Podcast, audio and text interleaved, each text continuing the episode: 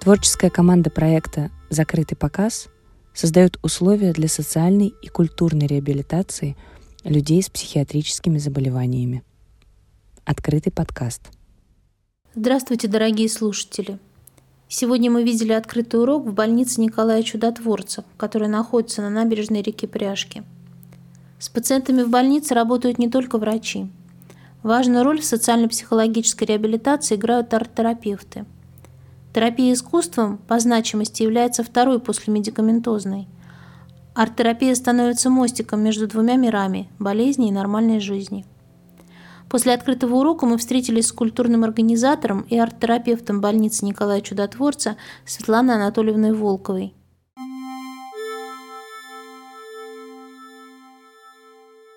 Хочется задать несколько вопросов Светлане Анатольевне Волковой, социальному работнику. И первый мой вопрос. Как так случилось, что вы оказались здесь? Да, я пришла сюда в 96 году. И посмотрев мой диплом педагогический, мне предложили культ-организатор – вот.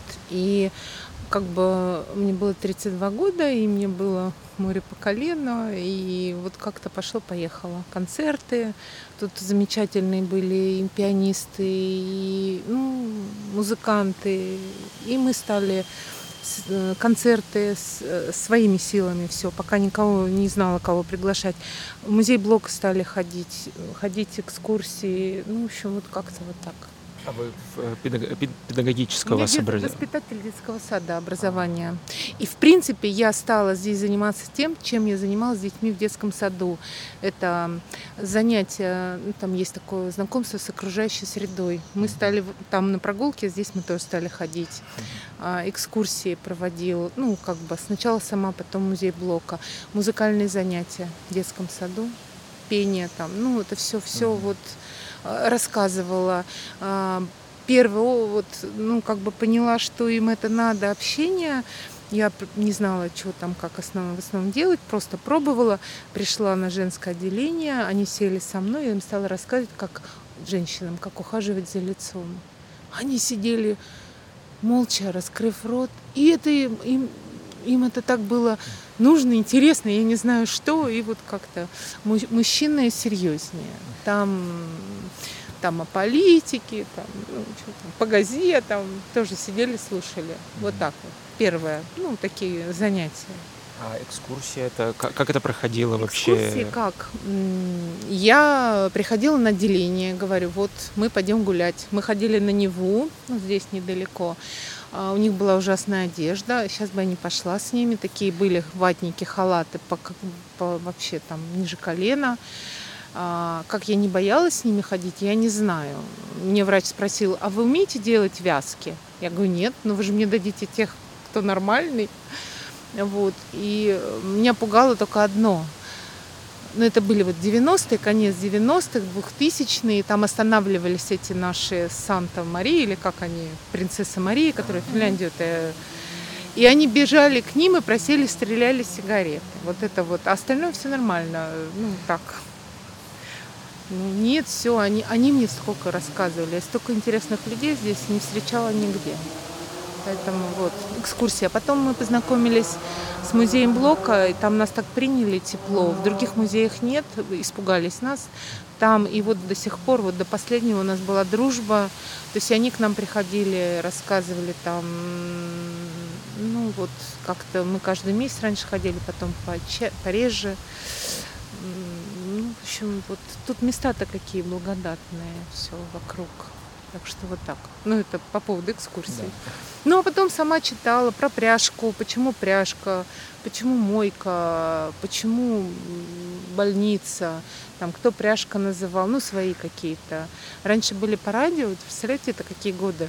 Там было с пол, полдесятого до десяти программа про гор, о городе. И вел ее какой-то там знаток города. И вот я там услышала про Матисса, кстати, Матисов остров, почему назван, вообще к художнику не имеет отношения. Здесь стояла мельница, ну и так далее. Вот. Ну, это вот, вот так, про, про экскурсии. То есть вы относитесь к пациентам как к детям? И этот подход не немножко то, что... облегчает какие-то трудности? Не к детям, нет, дети немножко другое. к людям, ну, я не знаю них диагноза, я не медик. Я, что касается спец, я не знаю, кто что сделал. Мне облегчает с ними общение, потому что у меня был опыт, я о ком-то узнала и поняла, что лучше не знать. Вот. Ну, это редко, редко там такие у нас вот ходят на занятия к нам. как людям, я не знаю, как бы я к ним отнеслась, да, там, потому что бывают случаи, там встретишь, и, а здесь просто как людям. Ну, нет, дети немножко другое, они там другая энергетика, конечно. Там. То ты не скажешь, что они больные. Вон, посмотрите на наших. Скажешь, что он больной? Нет. Ну, поэтому... Как они чувствуют себя вот после занятий театральных? Ой, это и для меня это, во-первых, первый опыт. У нас-то был, э, ну, знаете, самодеятельность. У нас и режиссеры тут лежали, и актеры. Они очень скептически к этому относятся. Они не любят здесь работать, ставить что-то там, выступать. Вот. На уровне самодеятельности. А то, что я увидела вот здесь, это, конечно, я поняла, что такое режиссер, что как актер. Это настолько профессионально, и ну, это не самодеятельность. И они к этому серьезнее относятся. Сегодня об этом даже говорил Олег в своем интервью, о том, что у него был опыт какой-то театральной студии, где они просто выполняли какие-то задания, инструкции, как да, он сказал. Да, да, да, да. да, да здесь да. совсем другой подход. Да, да, да. Через ощущение себя, через да. ощущение тела, да, воображения. Да. И, во-первых, серьезность. Вот я помню, защищала диплом по арт-терапии, и э, там меня спросили, а у меня на базе вот спецотделения, оно настолько первое было здесь. Вот, и там, ну, я рассказывала свою там эту тему, и меня спросили, «Хм, ну, а как вы думаете, ну, арт-терапия, ну, принеси ты им там мотоцикл, скажи, разбери, вот он его будет у них совсем другое отношение. Ты подходишь, там, это арт-терапия, это там лечение искусством, и они вот э, на спецотделениях, они же особые, там же есть, и поначалу такие были, знаете, по, как у них это называется, не по понятиям mm. заниматься чем-либо. Mm. А тут они совершенно по-другому относятся к этому, потому что это ну, серьезное дело. Но, но ну, все, кто пришел, они сами, да, конечно, изъявили желание. И... Там было больше народу. А. Но кому тяжело работать, те уходят. Угу.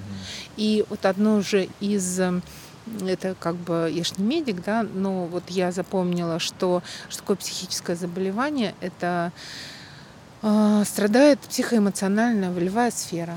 То есть они не могут вот, не встать, не пойти что-то делать, для них это тяжело. А здесь э, вовлекаются. И вот Олег это такой большой вообще, ну вот как бы пример, что из человека, который там вообще еле ходил, он уже там что-то, чего-то, да. Поэтому не все могут, но те, кто остался, те вот, кто-то сначала говорит, ой, они чай приходят пить. Ну-ка попробуй там два часа отработать. Нет, это не чай.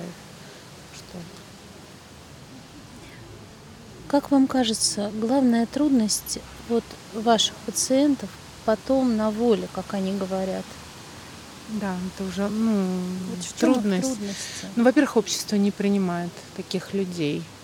Мы же все стараемся, да, там быть подальше от соседей, от таких, да, там в том же на улице, в транспорте. Наверное, это самое основное. То есть трудность в том, что общество Общение. как бы их маркирует, да, как э, каких-то нет, ну если ты не знаешь, и если человек ведет себя адекватно, ты как бы а какие-то проявления, ты же постараешься, ну, как-то так отойти подальше. Ну, вот поставьте себя нас вот на это место, да, когда там какой-то, ну, я не знаю, там истерия, истерия, там, ну, встречали же на улице таких людей. Поэтому э, их не... Конечно, вот эта беда в том, что как-то их не ведут. Я помню, мне старшая вот, на 13-м, она говорила, что их проблема, почему они вторично попадают, они перестают пить лекарства. И вот э, тот же Слава, вот, и, и я посмотрела фотографию, а он давным-давно лежал, Гуслав. А, да, я в, заехал вот, в 21 году, что ли, в 20-м. То есть они перестают э, пить лекарства. Ну, как-то вот, опять же, алкоголь, наркотики. Есть же кто только и ждет, чтобы вот выйти. Это вот на занятиях очень ощущается, когда там тему какую-то берешь, и у них все равно это переходит на там траву, вот на эту. Тоже многому научилась, что узнала от них. Ну вот, мне кажется, вот в этом ну, общество закрыто для них, вот как для... Тем был такой замечательный доктор, Царство Небесное. У него была мечта построить дом за городом. Даже место было в Александро-Свирском монастыре.